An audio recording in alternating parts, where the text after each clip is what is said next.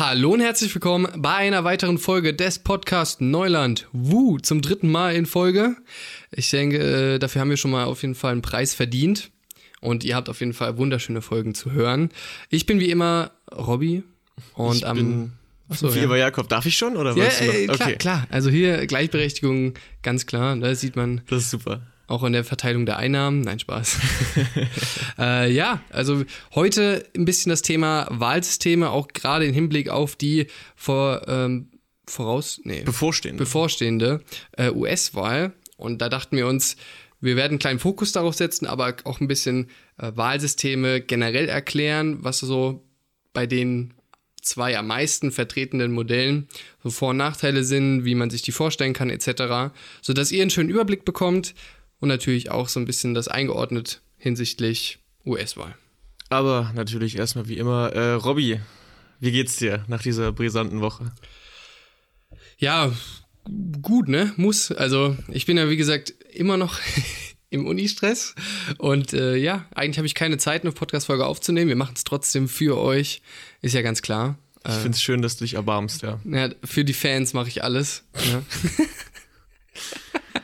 Nein, also äh, klar, es ist ein bisschen stressig, aber ich will mich jetzt auch nicht beschwert. Ich meine, ich hätte ja auch, wie so oft mit Lernen oder was auch immer, eher anfangen können. Deswegen soweit ganz gut. Ich bin weiterhin gesund. Ähm, das kann man ja immer noch mal wieder jetzt sagen zu steigenden Corona-Zahlen. Wie geht's dir denn? Ähm, super, bin ebenfalls äh, gesund im Rahmen der Möglichkeiten ähm, geblieben. Äh, genau, war jetzt gestern mal wandern hier in Jena auf der Saale Horizontale. Das war ganz schön, gerade so im Herbstwetter. Das ist so mein liebstes äh, Wanderwetter eigentlich, weil die Bäume da so schön aussehen. Ähm, und ja, nee, das war ganz lustig. Ich wollte dich aber fragen, weil wir es gestern auch beim Wandern davon hatten, hast du so na, wie soll ich sagen, so, das kennt man ja vom, vom gemischten Hack, die manchmal so Sachen droppen, was so in der Kindheit bedeutend äh, präsenter war, wie zum Beispiel Piratenschätze oder sowas. Ähm, wollte ich dich fragen, ob du da auch sowas hast. So, bei mir ist es auf jeden Fall, dass in meiner Kindheit Skateboarder irgendwie ein größeres Thema waren. Also so Tony Hawk Damit War- hatte ich tatsächlich gar nichts zu tun. nicht. Nee, ich war, ich, muss- ich glaube, ich muss auch einfach sagen, dass ich als, ähm, als Jugendlicher echt langweilig war. Du bist auch als Erwachsener immer noch. Also es war so, auch wenn man das jetzt mal darauf bezieht, wie es so in der, die, meine Stellung in der Schule war, und dann war das mehr so ein, ja, nicht anecken, ne? Also so, ein- ich war jetzt, ja, jetzt nicht uncool, aber jetzt gehören, also zu den damaligen Aspekten, ne? Heute finde ich die coolen Leute von damals nicht mehr so cool. Aber Okay, ja. das ist, glaube ich, ein anderes Thema. Äh, da habe ich jetzt auch nicht so wirklich dazu gehört. Deswegen, ich war da immer so ein bisschen mittendrin, weil ich, ich hatte jetzt halt auch, ich habe so, ich hab ja als Jugendlicher Leichtathletik gemacht. So. ja, okay, dann, So. ja. Also deswegen, zum Beispiel Skaten war für mich jetzt nicht so präsent. Aber für dich, ja? Äh, für mich ja. Also ich habe äh, fahre ganz Snowboard und früher halt auch BMX äh, und Skateboard gefahren, musste mir allerdings relativ früh eingestehen, eingestehen. Ähm, beim Skateboard ist nicht lange geblieben, weil ich war scheiße drin. ähm, und beim BMX ist auch nicht lange geblieben, weil ich war scheiße drin. das ist das was, Einzige, was was war denn bei mir präsent damals ähm, in meiner Kindheit, Jugend? ähm, auf jeden Fall nicht elterliche Liebe. Nein, Spaß. Gut, alles klar. Schön. Wollen wir noch mal cutten? Willst du ein bisschen weinen oder? Nein, äh, Nein, was ich tatsächlich, was, was, äh, du kannst in der Zeit ja nachdenken. Erinnerst du dich noch an Heelys? nee. Diese Schuhe, die Rollen unten drin hatten? Ah ja, ja. Saugeil. Ich dachte so, okay, das ist so ein Produkt der 2000er, das ist halt stehen geblieben. Aber irgendwie kam ich letztens nochmal drauf ähm, und hab das mal aus Spaß bei YouTube eingegeben. Und es hat sich gezeigt, dass selbst für so ein Produkt wie fucking Heelys es im Internet trotzdem einfach eine Szene gibt. Ja, Weil ich bin da noch. wirklich auch auf, immer noch, und bin da auf Edits gestoßen, so wo halt so Leute, so, das sieht halt so, hat so 2000, na, 2008, 2009er Vibes so. Da ist irgendwie so Sum 41 so im Hintergrund irgendwie als Lied. Und die haben dann halt wie ein BMX-Edit oder so, oder ein Skateboard-Edit Ja. Aber halt mit ihren blöden Heelys, da auch in voller Schonermontur und rollen da über so einen Skatepark und dann kommt dahinter halt so irgendwie so Punkrock und es ist so merkwürdig, das, das zu sehen, dass das Leute so ernst nehmen. Mhm. So, das sind, sind halt, also irgendwie, ist- also irgendwie finde ich die auch cool, ehrlicherweise. Ich finde die ein bisschen nice, ähm, weil es halt schon witzig ist, wenn du einfach so rollen kannst. Aber Ja, dass es dafür ja, so eine Weiterentwicklung davon war ja Szene dann das, das Hoverboard, ne? Dieses, ist das Ja. noch dieses, dieses, wo du da drauf stehst, das zwei, Ja, zwei Räder und dann Und dann mit Neigst deiner, du dich so wenn du ganz dich nach vorne lehnst oder so, also rollst quasi du ein und so. Segway ohne, ich will jetzt nicht, also Halterung, ne? Ja, wollte jetzt nicht das an. Ein Stab, Robby. ja, was, was war bei mir präsent? Mm, Aber was war bei dir- bei dir präsent, was es jetzt auf jeden Fall gar nicht mehr ist? Ja, also was mir jetzt halt einfällt, ist halt so generell Fernsehen. Also, Ah, jo, stimmt irgendwie. also früher halt, ne? Oh, vor allem sowas wie Wetten das, Alter, ne? Gut, das hat jetzt auch andere Gründe, dass ich. Warum man das halt, nicht mehr gucken kann, ja? Da war ja ein Vorfall. ähm, aber ja, Fernsehen generell, glaube ich. Also, das ist jetzt auch was, was ich jetzt gar nicht mehr so wirklich reinziehe. Also, Ja. Ich, ja, ich glaube, das wäre jetzt so meine Antwort. Ist jetzt nicht irgendwie was Witziges, aber es, es ist ehrlich. Stimmt, ja, nee, Fernsehen ist bei mir eigentlich auch gestorben mehr oder minder. Also wenn, gucke ich halt was auf einer Mediathek oder so, also Ja. irgendwie hier irgendeine, irgendeine Talkshow oder so. Und Maximum tatsächlich mal Tagesschau oder so. Das gucke Ja, ich, halt ja, ja, guck ich irgendwie wirklich noch auf dem Fernseher. Ähm, aber ansonsten ist mein Fernseher wirklich auch nur dazu zu nutzen, mein Laptop-Bildschirm größer zu machen. Mhm. Also großen, an dieser Stelle Shoutout an mein HDMI-Kabel. Liebe Grüße. Ja, witzig, witzig. Ähm, genau, äh, ich weiß nicht, hast du jetzt noch eine Frage? Ansonsten könnten wir auch direkt durchstarten. Um das. Ähm, ich hätte eigentlich noch eine bezogen auf deinen Leichtathletiksport, aber ja, na komm, dann hau die raus. was, also was für Leichtathletik? Äh, ich war der, der, der, der Sprinter und der weite Springer. Tatsächlich wusste ich das nicht, ne? Also ich habe davon. Das- Stimmt, ja, wir hatten noch nie darüber geredet. Ja, wir haben noch nie über deine uncoole, Wir haben auch generell- deine uncoole Kindheit geredet. Wir haben auch generell noch nicht über unsere, also so krass über unsere gegenseitigen oder jeweiligen Jugenden geredet. Stimmt, nee, also ich habe Basketball gespielt und Unihockey. Ja, das, das, also, okay, Unihockey? Unihockey, ja. Ja, finde ich immer ein bisschen lächerlich.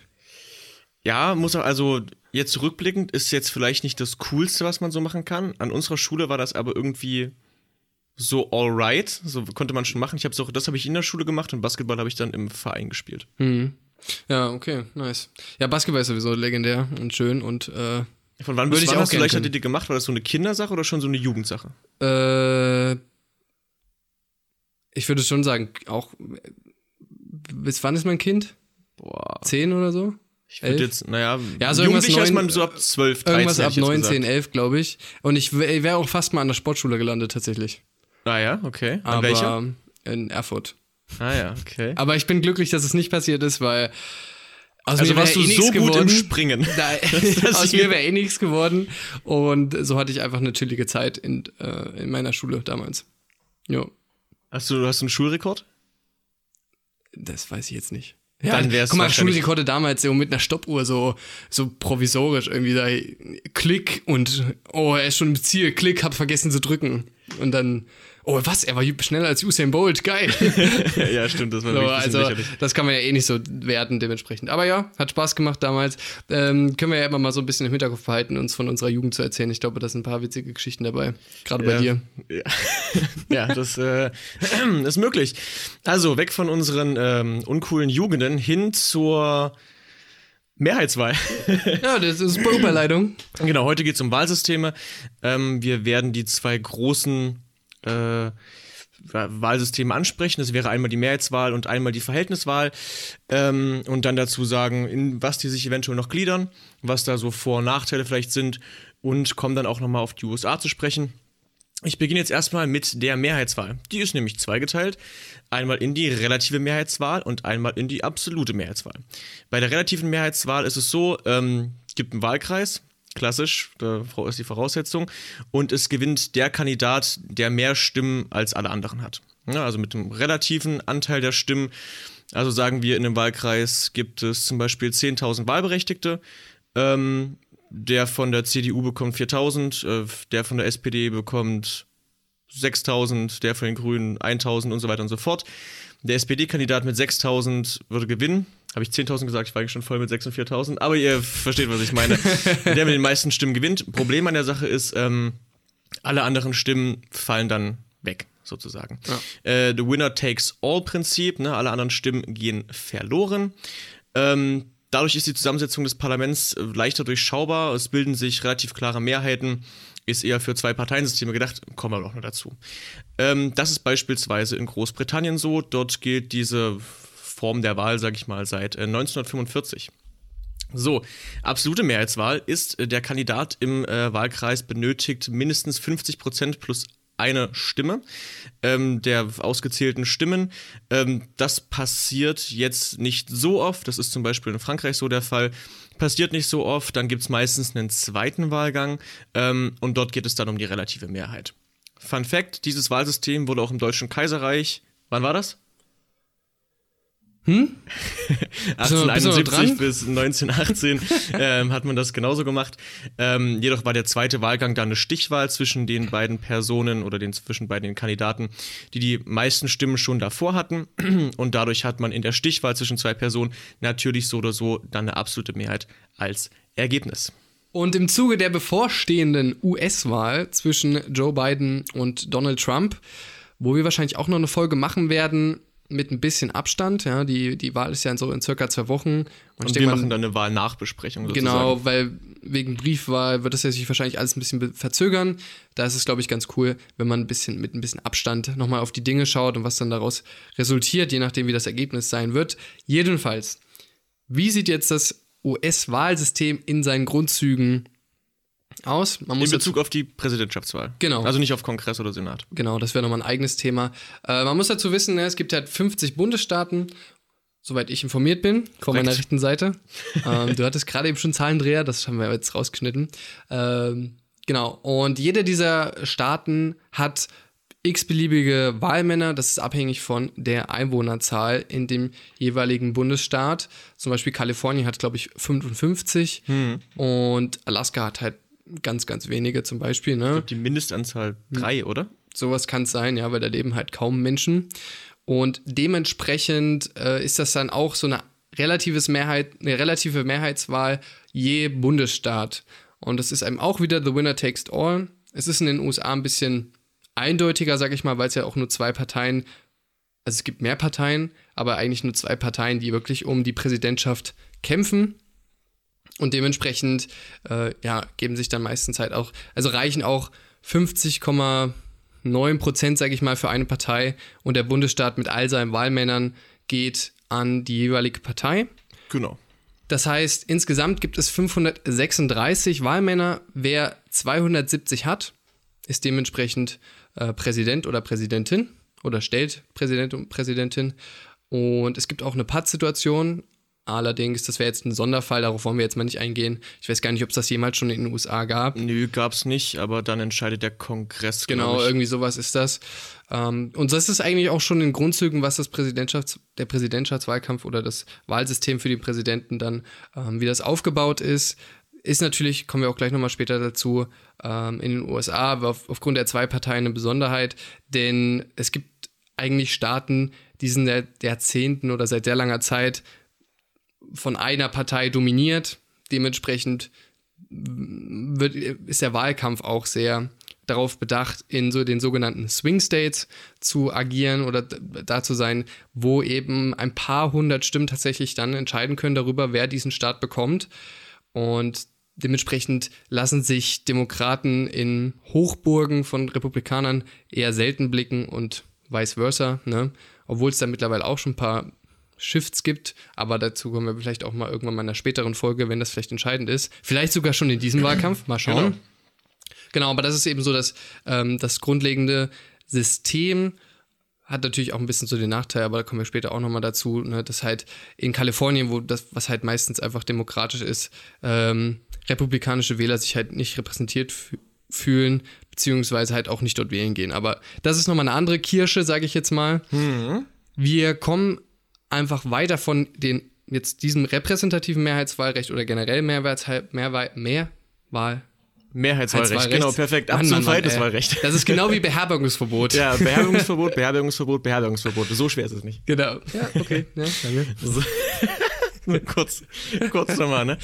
Ähm, genau, ab zum Verhältniswahlrecht. Das ist auch das, was wir in Deutschland haben, in unserem Fall das personalisierte Verhältniswahlrecht. Ähm, die Vorstellung der Verhältniswahl ist ein bisschen, wie soll ich sagen, netter irgendwie. Ähm, da ist der Plan, dass alle gesellschaftlichen Gruppen möglichst gut repräsentiert werden. Ähm, die Anzahl der Sitze, die jede Partei erhält, verhält sich proportional zu der Anzahl der abgegebenen Stimmen. Ja, will also heißen, wie im Gegensatz zur Mehrheitswahl, da fallen ja nach dem Winner-Takes-it-all-Prinzip, was in den meisten Fällen dann existiert, Wählerstimmen hinten runter. Ne? Also angenommen 52% stimmen für die einen, 48% für die anderen, 48% erhalten keinerlei Anerkennung im Wahlsystem in dem Sinne. Und das versucht, also das Verhältniswahlrecht versucht halt einfach so diese Prozente, wenn ich es jetzt mal so ausdrücken mag, ähm, auch umzumünzen in dann eine exakte Darstellung des Parlaments, beziehungsweise dann Berücksichtigung. Genau. Ähm, in Deutschland haben wir das personalisierte Verhältniswahlrecht. Warum personalisiert? Wir haben in Deutschland die Erst- und die Zweitstimme. Ja, wir haben 299 Wahlkreise in Deutschland. Ähm, in diesen 299 Wahlkreisen wird mit der Erststimme jeweils ein Direktkandidat gewählt. Wer die meisten Stimmen da bekommt, sitzt im Bundestag. Mit der Zweitstimme werden die Parteien gewählt. Und je nachdem, wie viel Prozente die bekommen, wird das dann anteilig runtergerechnet und so und so viele Menschen von der Landesliste der Parteien, wo also weitere Parteileute draufstehen, kommen dadurch in den Bundestag, anteilig hochgerechnet. Es gibt in Deutschland auch noch Überhangs- und Ausgleichsmandate. Das würde ich sagen, machen wir aber mal in einer anderen Folge. Genau, also wenn wir, wir, haben so ja, ein paar Basics mal ansprechen vom deutschen Parteiensystem. wir haben ja auch zum Beispiel nächstes Jahr eine Bundestagswahl und vielleicht, oder ich denke mal, wir werden dann auf jeden Fall mal, je nachdem, wann das für uns angemessen erscheint, einen kleinen, wie sagt man, vorab Folge machen, ähm, wo wir dann quasi mal drauf eingehen, was wir vielleicht erwarten, etc., was man unter sich von den Parteien vorstellen kann. Also so eine schöne, schöne Deutschland-Folge. Äh, und vielleicht erklären wir dann auch nochmal quasi diese Systeme. Ähm, denn es ist ja aufgrund der Kombination eigentlich in Deutschland von den beiden Systemen ähm, etwas komplizierter. Genau. Ähm, und kommen wir damit abschließend jetzt dazu, was ist eigentlich besser und äh, warum ist es eigentlich so wichtig? Warum sind die Wahlsysteme so wichtig? Warum sollte man wissen, Was wie macht die sie funktionieren? aus? Genau, was macht sie aus? Ähm, denn die Wahlsysteme bedingen natürlich ähm, das politische System. Das sehen wir zum Beispiel bei der Mehrheitswahl. Also man stelle sich jetzt ganz klassisch vor, ähm, wenn alle anderen Stimmen im Wahlkreis wegfallen, ist es zum Beispiel für kleine Parteien sehr, sehr schwierig, ähm, überhaupt äh, gesehen zu werden. Ähm, das bedeutet, dass bestimmte gesellschaftliche Gruppen, die sich jetzt zum Beispiel für Randpositionen wie jetzt vielleicht ganz starken Liberalismus oder grüne Positionen in manchen Ländern interessieren, ähm, werden da nicht gesehen.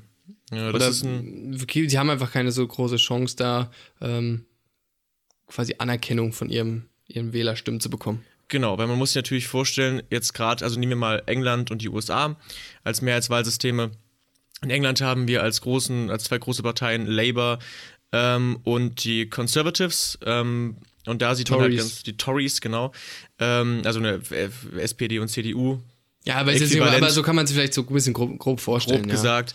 Ähm, natürlich versuchen die Leute etwas zu wählen, um auch repräsentiert zu werden und dann müssen sich halt in ihren politischen Positionen, äh, sage ich mal, damit abfinden, dass sie halt dann Labour oder eben äh, die CDU-Option, die Tories wählen, obwohl sie vielleicht doch noch ein bisschen weiter links stehen, als es Labour vielleicht tut oder ein bisschen weiter rechts zum Beispiel auch stehen, als es die Tories tun. Ähm, in Deutschland ist das nicht so der Fall. Was bei uns äh, ist, dass wir diese 5% Sperrklausel haben. Das heißt, was hier verhindert werden soll, ist, dass äh, ganz viele kleine Splitterparteien ins Parlament kommen und so die Fragmentierung äh, im Parlament ansteigt, also dass wir zu viele Parteien haben. Ähm, unser System ist zwar auf Konsens ausgerichtet mit mehr Parteien, also dass mehr gesellschaftliche Strömungen repräsentiert sind. Äh, trotzdem, wenn mehr Parteien im Parlament sitzen, wird es immer schwieriger, zum Beispiel auch eine Regierung zu bilden. Das Problem haben Mehrheitswahlrechtsländer äh, nicht. Ähm, die große Partei, die jeweils da mehr äh, Prozente für sich hat, ist dann üblicherweise auch oder ist dann eigentlich die Regierungspartei. Vielleicht, vielleicht nochmal, um das mit der, der, der äh, Speer, wie ist es nochmal? Speer, ja, wie hast du es nochmal genannt? Ich finde es gerade nicht, in unserem Skript. Die Sperrklausel, das war's. Sperrklausel. Äh, vielleicht, um sich das mal vorzustellen, ne? das heißt halt auch, dass äh, angenommen, man hat jetzt klar solche nur jetzt ein fiktives Szenario, eine kleine Partei mit 40 Prozent, 30 Prozent, dann eine und dann noch und so weiter und so fort. Dann kann es aber auch theoretisch zehn äh, Parteien geben, die jeweils ein Prozent bekommen, ähm, die dann auch in einem, beispielsweise jetzt in Deutschland im Bundestag, wenn es diese Sperrklausel nicht geben würde, einziehen würden. Und äh, da kommen wir gleich auch nochmal, aber man merkt dann schon, ne, das sind halt dann sehr, sehr viele kleine Interessen, die dort äh, vertreten sind, die im Summe schwierig als Kompromiss zu fassen sind, sag ich jetzt mal. Ne? Also ja. da einen Kompromiss zu sehen, ist natürlich äh, schwieriger. Einen großen Vorteil äh, hatte ich mir als Wahl. Robby, möchtest du wissen, welche? Na klar, sag mal bitte. Perfekt. Ähm, und das ist, dass ähm, in den Wahlkreisen äh, regionale Interessen sich leichter vertreten lassen können. Zum Beispiel hat die äh, schottische Partei zum Beispiel jetzt in Großbritannien bedeutend mehr Stimmen als ihr vielleicht anteilsmäßig zustehen sollten, weil sie natürlich alle Wahlkreise in Schottland in dem Sinne gewinnt. Hätten wir das zum Beispiel, würden wir halt, also wäre halt die CSU eine größere Partei auch äh, gesamt, weil die halt in komplett Bayern alles gehen würde. Also regionale Repräsentation ist da mehr vertreten, dafür aber weniger gesellschaftliche Repräsentation von verschiedenen Schichten und so weiter und so fort. Ja, ja, aber ich meine, die Bayern, also in Bayern gewinnt ja die CSU eigentlich auch jeden Wahlkreis. Richtig, aber schon. die spielen natürlich, also sagen wir mal, wenn die jetzt gekoppelt wären von der Union, würden die nicht so eine große Rolle ja. spielen. Genau, also vielleicht um einfach das nochmal so an so drei Punkten nochmal festzumachen, um es nochmal ein bisschen vielleicht zusammenzufassen. Also Konzentration als ersten Punkt, ne, wir haben es schon gesagt, ähm, in Tendenzen, das ist jetzt auch immer nicht bei jedem Land, was so ein, zum Beispiel so Mehrheits Mehrheitswahlrecht hat, ähm, der Fall, aber führt es schon, schon eher dazu, dass es eher größere Parteien gibt im Sinne von Wählerstimmen, weil Wähler ungern eben ihre Stimme verschwenden möchten. Ja? Also ähm, merkt man manchmal auch schon in Deutschland so, dass man nicht unbedingt das wählt, was einem vielleicht am besten gefällt, sondern weil man vielleicht auch eben seine Stimme nicht verschenken möchte, um halt irgendwas anderes zu verhindern, sage ich jetzt mal. Ne? In den USA haben wir dadurch ganz krass lediglich ein Zwei-Parteien-System. Ähm, und beim Verhältniswahlrecht ist es eben genau andersrum. Ja? Je nachdem, ob es eine Sperrklausel gibt oder nicht, gibt es eben ganz viele partikulare Interessen, also Einzelinteressen, die trotzdem auch in ein Parlament mit einziehen. Dementsprechend ist das halt auch im Sinne von dem zweiten Punkt Gerechtigkeit mehr gerechter, sage ich jetzt mal, weil natürlich ähm, mehr Interessen mit einziehen können oder finden Anerkennung dann im letztlich politischen System oder der politischen, politischen Prozessen, im Gegensatz halt zu, wenn es nur zwei Parteien gibt und dann sowieso auch nur einer von diesen zwei Parteien hm, in die jeweiligen Regionen alles mitnimmt und der andere gar nicht. Ähm, ist aber natürlich jetzt, was du auch schon angesprochen hast, deswegen gibt es ja auch in Deutschland diese Sperrklausel von der Funktionalität. Ja, also wie, hm, wie funktionsfähig so eine Demokratie ist, bei einer Mehrheitswahl einfacher. Weil es gibt nur zwei Parteien und gerade in den USA sehen wir es ja, nur eine Partei ist dann letztlich der Gesamtgewinner und muss sich auch jetzt nicht in Ko äh, Koalition wiederfinden, muss Kompromisse eingehen, sondern kann eben sein Wahlprogramm durchziehen. Wenn die Wähler damit nicht einverstanden waren nach vier Jahren beispielsweise, wird, ist halt auch so ein Regierungswechsel viel schneller vollzogen als bei uns. Wir sehen es, CDU, CSU, ohne das jetzt werten zu meinen, sind halt schon sehr lange aktiv. Ähm, obwohl man vielleicht gar nicht so unbedingt ähm, zufrieden ist, aber durchs Verhältniswahlrecht bekommt man trotzdem ja immer wieder mehr Prozente. Und es passiert ja jetzt nicht, dass jemand, der auf einmal der 40 Prozent hat, sofort auf 5% runterrutschen würde. Ne? Genau, es hat schon einen starken äh, demokratischen Vorteil an sich. Also die Wahl, sag ich mal, an, an politischen Optionen ist bedeutend geringer, aber wenn die Partei gewinnt, stellt die auch die Regierung. Ähm, das heißt, bei uns ist es so, wenn man jetzt zum Beispiel die Grünen wählt, wenn man sich für grüne Positionen interessiert, äh, die jetzt vielleicht in der CDU nicht so vorhanden ist, die Grünen dann aber in eine Regierung gehen mit der CDU und wir dann schwarz-grün oder vielleicht schwarz-grün-gelb als Regierung haben, ich würde vermuten, dass es einem großen Teil der grünen Wähler nicht so gefallen würde. Das heißt, nachdem wir unsere Stimme abgegeben haben, sind wir beim Koalitionsprozess komplett raus. Natürlich gibt es Tendenzen vorher von Parteien, mit dem wollen wir, mit dem wollen wir nicht. Aber das kann sich natürlich am Wahlabend noch alles ändern. In, in Amerika äh, oder zum Beispiel eben auch in England ist es halt so, äh, wenn ich für Labour stimme, Labour gewinnt, dann regiert auch nur Labour. Also es sei denn, die nehmen auch eine kleine Partei, weil sie müssen mir zu, aber in Amerika zum Beispiel ist safe, die Demokraten regieren dann erst. Also stellen den Präsidenten. Genau. Ähm, dementsprechend sieht man da schon so ein bisschen die Unterschiede Inwieweit wir jetzt es gut oder schlecht finden, ähm, es glaube ich, jedes Wahlsystem bringt da seine Vor- und Nachteile. Also auch, man sieht es ja jetzt auch in aktuellen Debatten in Deutschland, auch wenn zum Beispiel ähm, in Deutschland das System versucht, irgendwie aus beiden ähm, Möglichkeiten das Beste rauszuholen, ähm, bläht sich halt dann zum Beispiel aufgrund von Mechanismen unser Bundestag auf. Und das verhindert auch wieder so ein bisschen, ähm, ich sag mal, eine, eine gute politische Arbeit. Ähm, es hat beide, die beiden Systeme haben halt Vor- und Nachteile. Ähm, kann auch in einem Land, glaube ich, mit unterschiedlichen Voraussetzungen ganz anders funktionieren. Also, ich meine, in Großbritannien funktioniert das ja schon eigentlich recht gut, auch wenn die trotzdem nur The Winner Takes It All haben. Ähm, in den USA, ja, ich weiß nicht, also ich glaube, da ist halt auch ein bisschen das Problem, dass dann in den Staaten die einzelnen Wahlkreise dann nochmal, das ist ja dann auch nochmal untergliedert, ähm, dass das da gar nicht so ausdifferenziert ist, von wegen der, der, ähm, wie sagt man, der Bevölkerungszahl oder wie viel halt Leute da repräsentiert werden. Ich glaube, da gibt es auch mitunter halt so Situationen, wo man sich halt fragt, okay, der Wahlkreis hat eine Stimme, der Wahlkreis hat eine Stimme und die unterschiedlichen Bevölkerungszahlen sind halt Millionen. So. Ja, ja. Dementsprechend, aber das ja, wäre halt, würde jetzt, glaube ich, hier ein bisschen zu weit führen, weil wir ja nur so einen kleinen Überblick geben möchten, um euch grob das zu erklären.